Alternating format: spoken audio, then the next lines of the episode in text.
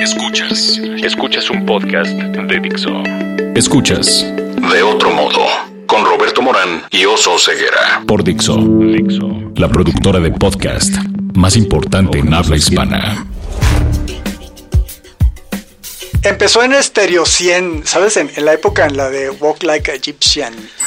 Hablando de música, se hizo famosa por entrevistas como la de Michael Jackson, por los Óscares.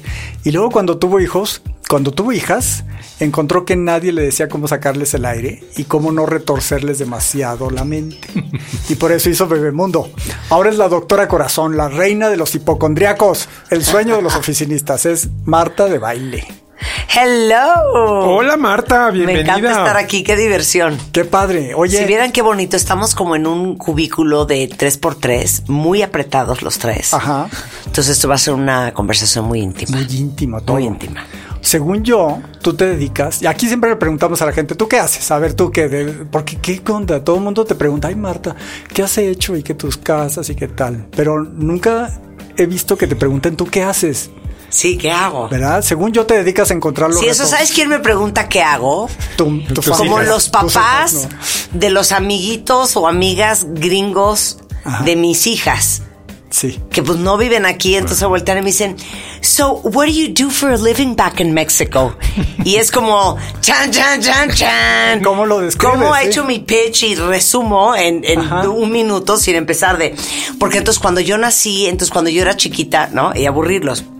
Yo diría que lo que yo hago es que yo comunico información y contenido relevante para diferentes tipos de comunidades a través de diferentes medios, de diferentes plataformas. no, güey, voy muy algo bien. No, Marta. Yo comunico contenido a través de diferentes plataformas. Sí. Sa- ¿Sabes qué padre? Redes sociales, la radio, Porque medios cero empezaste diciendo, yo estoy en radio, y, los, y luego los, los amigos de tus hijas, ¿qué es radio?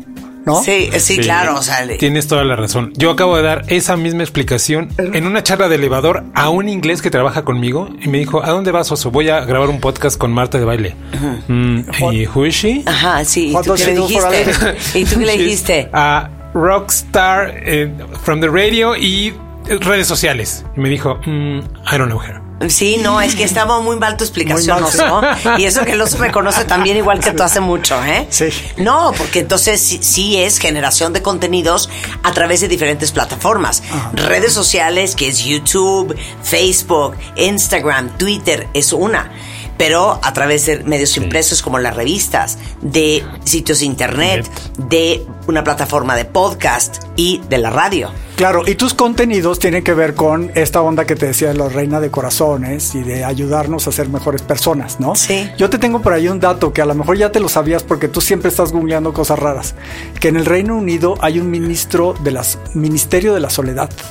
Ministry of Loneliness, porque han encontrado que el 14% de la población del Reino Unido se siente sola. Pues que vayan abriendo su sede en Japón, ¿no? O en Y- Corea. y aquí- En Finlandia. y en Finlandia. Y, ¿No? y- y tú haces mucho de esto, de cómo eh, mejorar tus relaciones en pareja, cómo no esperar todo del otro, ¿no? Ese es, creo que es de tus programas. Yo, yo creo que en general, de- to- como el hilo conductor y la filosofía de todo lo que hacemos, no importa si es The Beauty Effect, si es Bebemundo, si es Moa o si soy yo a título personal, yo creo que el rollo es, nadie es víctima de la vida, nadie es víctima de nada.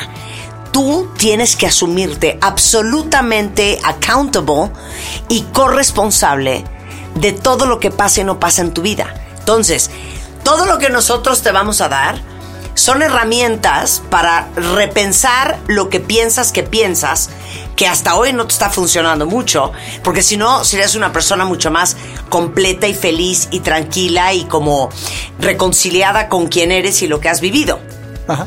Pero si tú no te asumes responsable y si crees que el problema es tu ex que era un perro o tu ex mujer que era una cabrona Bruja. o tu jefe que era un maldito infer- infernal o tus papás que eran ignorantes y un horror y con discapacidad emocional y que por culpa de todos ellos y el mundo entero Estás como estás. estás como estás, you're not getting it. Shame on you. Oye, Sí, Marta, shame on you. pero- eso es shame on you. responsabilidad de uno, qué horror. Claro. ¿Cómo, Claro. ¿Cómo juntas todos esos cables distintos, Marta?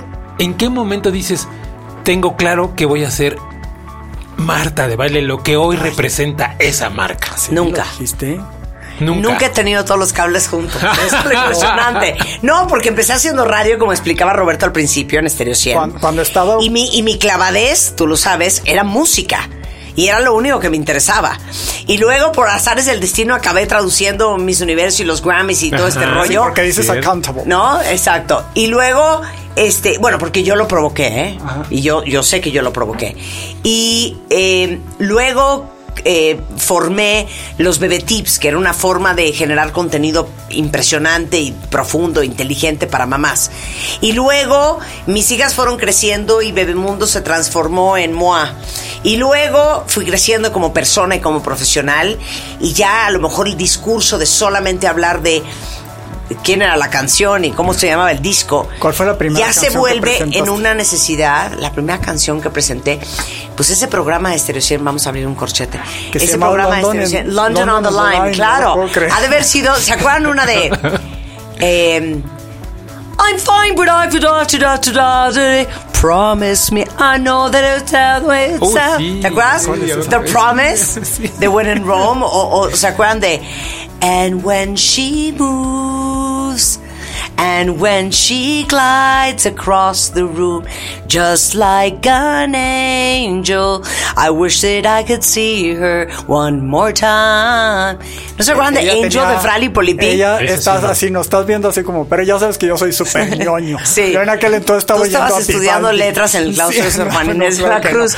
Pero bueno, cierro corchete y entonces despiertan otros intereses porque obviamente el crecimiento y la eh, experiencia y la sabiduría del paso de los años en uno, yo me sentí que si hablábamos de consejos para bebé y de contenido relevante a los padres de familia y yo había tenido tantas cosas en mi vida y tantos aprendizajes que compartir, entonces empezó a volverse un programa de radio hablada y todo mi discurso era pues, un, un rollo que suena asqueroso de desarrollo humano, ¿no? Entonces creo que mi carrera ha ido creciendo junto conmigo.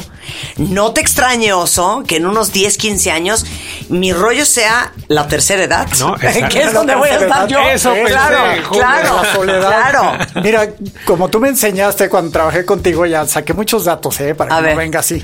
Es que siempre ha sido un matado del research. Es un ¿eh? ñoñazo, ¿no? Es un ñoñazo del research. Pero eh, muchas de estas necesitamos el desarrollo humano porque, mira, el 4% de la población está con deprimida. Sí. 10% tiene diabetes, el 70% son, tiene sobrepeso y obesidad. Entonces todos decimos, ¿qué onda? Somos y el 90% está mentando madres. Y luego en esta onda del bebemundo, la lactancia materna exclusiva, somos el peor país de la OCDE en lactancia materna exclusiva.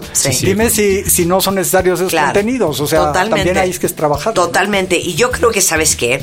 Eh, suena un poco cursi también, pero creo que ahora más que nunca de verdad, de verdad, hay un gran, despertar del ser humano. Como que nosotros hablamos de cosas de las que nunca hablaban nuestros papás, de las que jamás hablaban nuestros abuelos. Eran givens y pues así era. Si estabas deprimido, le daba igual. O sea, te iban a dar un reglazo si no traías 10 en matemáticas.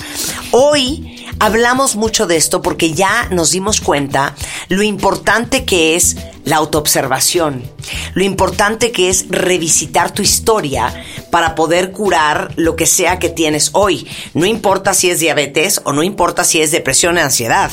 Entonces, ya hay mucha más apertura para hablar de esto. Y, a pesar de que existe esta apertura, simultáneamente te diría que hay mucho tabú. Por ejemplo, ustedes que tuvieron hace poco de Alberto Peña, un gran neuropsiquiatra, el tema de la salud mental todavía es algo de lo que eh, hay mucha resistencia, pocos hablan, pero como dicen tus estadísticas, cada vez hay más mexicanos deprimidos, cada vez hay más suicidio en adolescentes, cada vez hay más mexicanos y mexicanas ansiosos, eh, estresados, eh, con diferentes problemas este, de desbalances químicos y nadie quiere hablar de eso.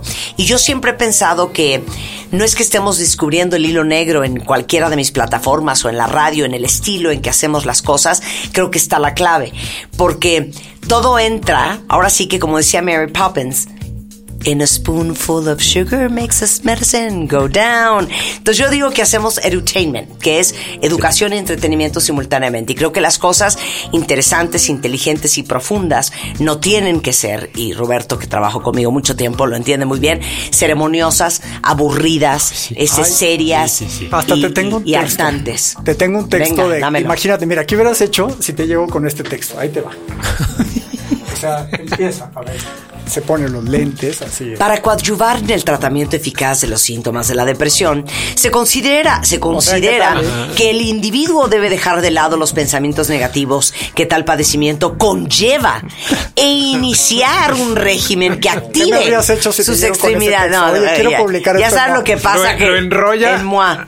Pues claro, pero esto se cree que esto suena muy inteligente, ¿no? Porque Ajá. usas coadyuvar y Oye, circunscribir, Marta, ¿no? pero yo Es creo que que hay que vamos dos pasos adelante. A porque en este tema de tratar la depresión y todo esto, porque ya la gente incluso se lo piensa dos veces para decirte, échale ganas, güey. Claro, por lo menos. Espero yo haber sido parte de ese granito de arena. por eso lo digo. De que tú quieres rementarle la madre y hacer que un, un deprimido se suicide, dile que le eche ganas, ¿no?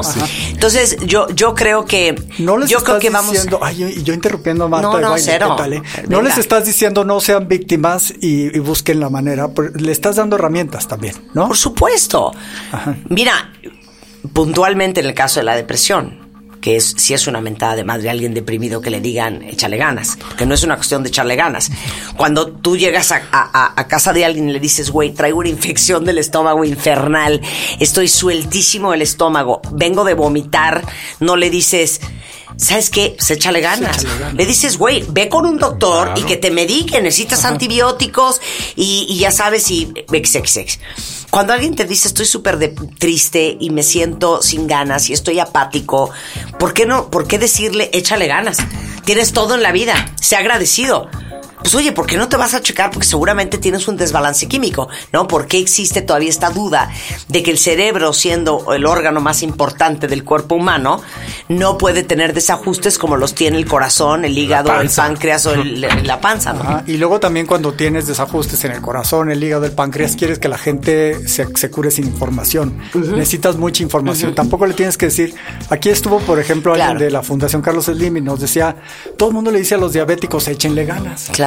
Y no le están dando la información adecuada y las formas de solucionar. Claro. Por eso ha- siempre ha sido nuestra obsesión, y tú la conoces muy bien, de que cada vez que hacemos un programa, cada vez que escribimos un texto, cada vez que ponemos un post de contenido, la pregunta que se tiene que hacer obligadamente mi equipo es, ¿esto resuelve o no resuelve? Porque si no resuelve, no está cumpliendo su cometido. Marta, ¿y dónde está el secreto de la reina Midas? Porque todo lo que toca, neta, neta. ¡Ay, Roberto, eso. dame la mano! ¡Qué fuerte! ¡Qué fuerte! Neta, porque eres buena pa'l varo. O sea, eso está bien. ¿Por qué no has hecho O sea, tu edificio Chrysler aquí en la Ciudad de Tienes México? un emporio hoy, chiquito, grande, como quieras, pero es un emporio. Oye, pri- primero pregunta, ¿lo tienes o qué? C- Cero se me hace que es. No, se me- Estoy, estoy mal informado. No, diría. a mí me, me causa mucha gracia porque mucha gente dice eso, ¿no? De hija, es que lo que tocas lo vuelves oro. Pues mira Y la digo, portada de la MOA nueva. pues, es de- de oro. No, yo la verdad es que creo, y te lo voy a contestar así. Yo creo que tendemos, oso, a ponerle eh, adjetivos a la gente que consideramos exitosa, lo que sea que eso signifique, eh, de superpoder, ¿no? De que es que tienen un IQ o tienen muchísima suerte o es gente, eh, ya sabes, con estrella o nació así o no, pues es que trae atrás X o Y background. Y yo sí te diría que desde mi punto de vista, el talento sí está sobrevalorado. Yo creo que es una cuestión de trabajar, trabajar, trabajar y hacer las cosas a pesar de. Yo pienso en la gente que yo particularmente admiro. Pienso en gente que ha ido en contra del sistema, en gente que ha sido atrevida, arriesgada. Pienso en un Elon Musk que le ha costado uno y el otro desde SpaceX hasta Tesla. Sí. Pienso en la primera ronda de capital de eh, Mark Zuckerberg de Facebook, ¿no? Eh, seguramente entró temblando esa sala de juntas a ofrecer una plataforma con unas fotitos de gente conocida, ¿no? Eh, pienso en Steve Jobs, que lo corrieron como CEO de su propia compañía, ¿no? Pienso en la gente más arrojada. Pienso en Jeff Bezos de Amazon, o sea, gente que ha hecho cosas grandiosas. Igualmente te puedo decir que yo puedo pensar en Juana de Arco, que suena como un ejemplo bien estúpido. Pero, güey, esa vieja tenía 16 años cuando dijo, yo voy a luchar por Francia. corriendo el riesgo de ser quemada en la hoguera, ¿no? claro. O sea, imagínense todos los que somos papás, a nuestras hijas de 16 años, saliendo, liderando un ejército de esa magnitud en ese, en ese siglo. ¡Qué miedo! Y yo creo que la constante de toda la gente que es exitosa es la gente. ¿Puedo decirlo seriamente? Sí, claro, por supuesto, no te contengas. Es la gente que le chinga 24 por 7. Y es la gente que hace las cosas a pesar de. A pesar del miedo, a pesar de lo que digan los demás, a pesar de lo que diga un estudio de mercado, a pesar de lo que dice la industria, a pesar de lo que le dice su mamá y su papá, a pesar de no tener el aplauso de toda la gente que te rodea, es la gente que sabe tomar decisiones en solitario. Porque algo que dije en la última conferencia que di es justamente eso. The best decision isn't always the most popular. Y hay muy poca gente que tiene no sé cómo decirte, el, recurso interno, la estructura emocional, para que a pesar de que todo el mundo te diga estás loco, estás enfermo, aventarse y hacerlo. O tú no sabes, por ahí O tú no sabes, o tú no puedes, o estás enfermo, o, o Estás loco. No manches. Oye, no manches. Entonces yo, yo creo tu que. papá, ¿no? Y a los 20, a los 20 años tenías cuando empezaste en radio. Papá, voy a dejar la carrera de diseño. a los 19, me voy a, a los 19. claro. Voy a dejar la carrera de diseño, me voy a dedicar a radio. Y ellos te pusieron un monumento, ¿o qué? O sea, familia de baile no, pues, Y la verdad es que mis papás, yo creo que por dentro temblando, porque todos mis hermanos son. Eh, licenciados y doctores y maestros en algo y yo carrera trunca, como me pone la revista Forbes amablemente todos los años. Este, yo creo que con mucha angustia de haber dicho, entrar a trabajar ¿qué va a hacer de esta vieja, no? Bueno, oye, Steve Jobs, Bill Gates, carrera trunca. carrera trunca. Oye, Mark Zuckerberg, carrera Así trunca. dice en, el alita, se busca personas con prepa trunca. Exacto. y este, y yo creo que con mucho miedo, pero me dejaron ser y y confiaron, no sé cómo, en que yo encontraría mi camino. Pero contestando eso, porque no me gusta debrayar a tu pregunta, yo creo que de verdad no... No, yo no, yo no pienso que todo lo que toco lo hago oro y hay proyectos que no han salido. Este, y soy muy abierta porque hay que compartir los fracasos porque es la mejor forma de, de, de eh, enseñar a los demás. Pero sí pienso que he sido bien aventada y he corrido muchos riesgos y tampoco se trata de darles ahorita en este podcast un discurso de no tener miedo porque no sé ni qué les diría ni no sé cómo no se tiene miedo y la verdad es que me vale madres. Lo que les quiero decir es que da igual si tienen miedo o no. No se los voy a quitar hoy. Hagan las cosas a pesar de que tengan miedo, a pesar de estar temblando. Hombre, cuando lanzamos la MOA Roberto juntos, que nació en la, en la sala de mi casa, todo mundo nos decía, tan locos, güey, el papel se va a morir, ¿cómo crees? No sé qué. Y todos confiamos en que había un gran lugar para hacer contenidos espectaculares. y la número tres que salió Rebeca de Alba. Sí. La cerramos como a las 5 de la mañana. O sea, como no puede ser que una revista mensual la cierres como periódico. Exacto. Pero era un desmadre. O sea, Pero confiamos, confiamos y nos aventamos y tomamos el riesgo. Entonces, ese es mi gran consejo, que hagan las cosas a pesar de lo que digan los demás, a pesar del miedo que tengan, a pesar de sus dudas, sigan sus instintos y si quieren algo, les digo algo. Chinguenle. Tomen su mano derecha si son diestros, tomen su mano izquierda si son zurdos. Si son mujeres, acérquense a su bolsa. Si son hombres, acérquense a su nalga. Saca la cartera y paga. Full price. Si quieres algo, tienes que pagar el precio. Y se vale no querer pagarlo, ¿eh? Lo que no se vale es autochaquetearse y decir, es que me muero de ganas de hacer esto. Oye, pero tienes que hacer esto y aquello. Ah, no. Porque a la gran mayoría le fascina el resultado, pero no les gusta el proceso. Oye, tú eres Porque el proceso no siempre es padre, ¿no? ¿Tú eres muy mamá, Marta, o qué? Oso me Porque está todo el mundo dice de- que tengo una Todo- pregunta todo el mundo dice pero que- ahorita volvemos. Porque lo, ahí se enojan en tus redes. No le digan la jefa.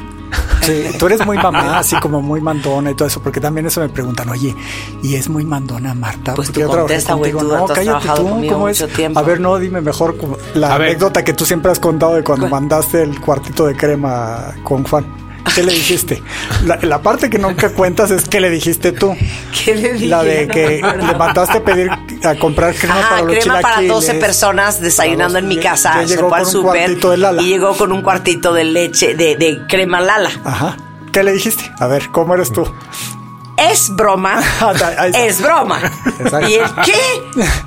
¿Es broma que trajiste este cuarto para 12 personas? Entonces si eres jefa. Güey, nunca explicaste, nunca especificaste. O sea, neta se te tiene que especificar. O sea, no es por lógica y deducción. Ajá, en, Ese tipo. ahí en, es- en esa parte sí eres jefa, ¿no? Entonces también a, la- a lo que sigue es cuando tus hijas te dicen yo quiero hacer esto, yo quiero estudiar química. Es que con ¿Te mis hijas creo que son bien, soy bien diferente que con todo el resto del mundo. ¿Sabes por qué? Porque es bien fácil como mamá y por y porque la mamá tenemos una influencia enferma sobre los hijos y porque las palabras de tu mamá o sea, te pueden haunt Para siempre, o sea, te pueden para, perseguir para, te siempre. pueden perseguir para Sí. siempre. Soy muy cuidadosa con lo que les digo a mis hijas, porque no quiero que se les vuelva una profecía autocumplida, porque no quiero ponerles encima cosas que son mías y no son de ellas, porque no quiero que ellas sientan que para tenerme contenta o para que yo esté orgullosa de ellas, ellas tienen que ser o hacer lo que yo pienso que deben de ser y hacer. Ay, pero qué chinga estarte reprimiendo todo el tiempo, ¿no? Todo O el día me reprimo, la verdad. Y creo que tomo el dicho de mi mamá. La mejor palabra es la que no se habla. Y hay cosas que sí soy muy directa y muy rajatabla y soy, este, no mercy. Y, y no negociable. Ciertos permisos, ciertas cosas, ya sabes de, oye mamá, fíjate que estoy pensando que como el jueves nada más tengo un examen de francés en la universidad y el viernes uno de, ya sabes, política internacional, entonces mejor le voy a mandar un mail a la maestra que si me los hace antes para poder, cero. Ajá. Innegociable, Sí. ¿no? O sea, hay locuritas que no, no, que no, no les permito. Pero en general sobre el- cómo ven su vida y cómo la quieren vivir y, y hacia dónde van y lo que decidieron cada uno estudiar, he tratado de verdad y haciendo un esfuerzo sobrehumano porque cuando eres súper dominante y controladora y bossy y líder, este, es muy fácil que se te vayan esas cosas. De dejarlas ser. Espero que no me lo reclamen en unos años. Oye, nunca me dijiste que no hiciera tal cosa. Ah, no, porque te digo una cosa, claro que viene de vuelta, ahorita les voy a contar una historia divina. Mi hija Camila era experta en ma. Quiero tomar clases de violín. Ahí vamos con el pichicato, el maestro de violín, un desmadre, compro el violín, ya sabes. Ah, no, pero a, a domicilio porque yo no tenía tiempo de llevarla a la clase, entonces que venga el maestro aquí, entonces es más caro. Al año ya no quiero tomar clase de violín, ya sabes, ¿no? Luego, ma, quiero tomar clase de batería. Compren la batería, traigan las batacas, venga el maestro, cuál es el mejor. Ahí bien, en la casa, porque yo no tengo tiempo de llevarla. Clases de batería. Al año y medio. Ya no quiero tomar clase de batería. Pasaron los años. Hoy Camila, que tiene 19, me dice el otro día, ¿qué tal los pantalones de esta niña? Te digo una cosa, mamá. No puedo creer que no me forzaste a seguir tomando clases de batería y de violín. ¿Sabes qué tan picuda estaría ahorita? Me van a decirle, ¿sabes qué chinga tu madre? Porque era pelear contigo todos los días porque no querías ir a la clase. Pero no le dijiste porque la madre eres tú. Claro. Claro, no le dije. Le dije, mi amor, pues para que te des cuenta que nuestros actos nos siguen. Hoy no sabes tocar violín como sabrías porque dejaste las clases. Pero tiene esa vena de jefa, Sí. Marta, y esa vena didáctica que tienes. Yo me acuerdo hace algunos años en WFM, Sí. cuando yo trabajaba en Cine Premier, íbamos a grabar ahí contigo. Sí, sí, sí. Y entró un güey Ajá. a hacer un anuncio. Y era un texto como el que acabas de leer, una cosa horripilante. Amigas, amigos. Y en- entonces vino la pausa, le pusiste una santa cagada.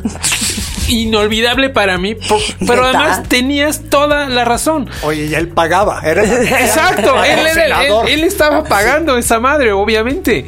Fue genial, Marta, pero efectivamente, esta parte, tu vena bossy claro. y didáctica, y entonces le dijiste, güey, es tu lana, pero si no la aprovechas, es tu Claro, lo que pasa es que fíjate qué grueso, ¿eh? Eso, eso que te voy a decir es una cosa, es un muy buen ejemplo que pusiste. Yo siempre le digo a mi equipo que nunca debes de permitir que nadie arruine tu chamba. Esos cuentos de, ¿qué pasó con el fax? ¿No? El fax. ¿qué tal? O sea, mira, de, ¿Qué año estás pensando? ahorita acabamos de delatar que somos unos roquenials. Güey, ¿qué pasó con el mail?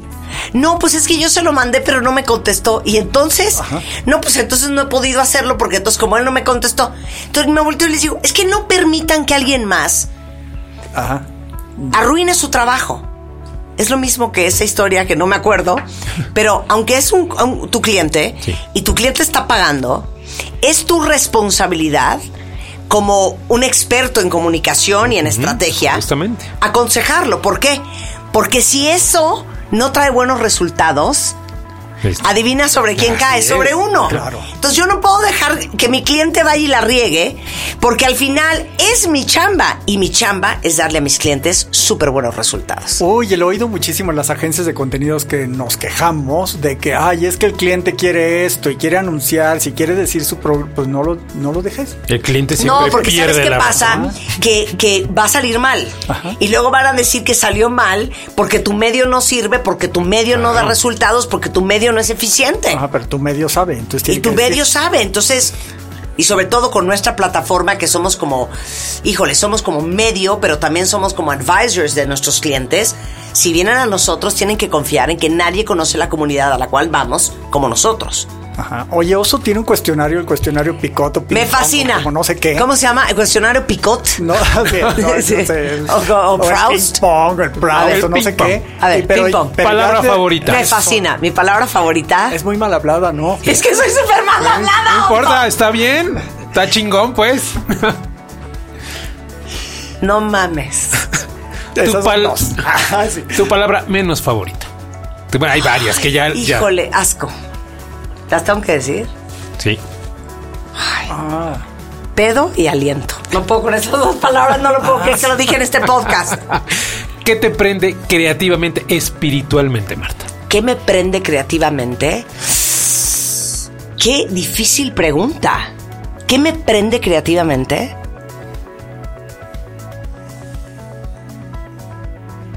Híjole, va a ser horrendo lo que te voy a contestar. Me fascina resolver problemas de toda índole.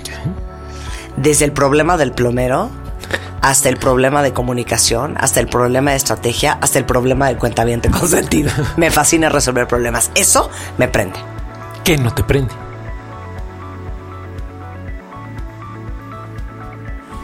Edición, hija.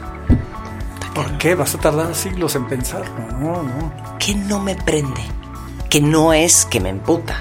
Ajá, no. ¿Qué no me prende? Ay, qué miedo. Y le vienen las preguntas de qué, le emputa. ¿Qué no me prende, güey? Güey, ayúdame. Pues, híjole, cuando ya te empiezan con esta onda de conlleva, pero ah, yo creo que tú le tienes miedo al aburrimiento. Ay, pues sí, ¿qué no me prende? Cualquier cosa que resulte tediosa, repetitiva, este, lenta, poco efectiva y eficiente eso, mira, como flor. Se me caen los pétalos. Tu grosería favorita. Pero venga, ya venga, venga. Ah, ya me la sé, ya la dijo. Sí, la dijo ahorita con la boca, pero no dice yo. La de chica. me trasto. horror, ya no la voy a decir, ya no la voy a decir, de veras qué horror. ¿Qué sonido o ruido te gusta?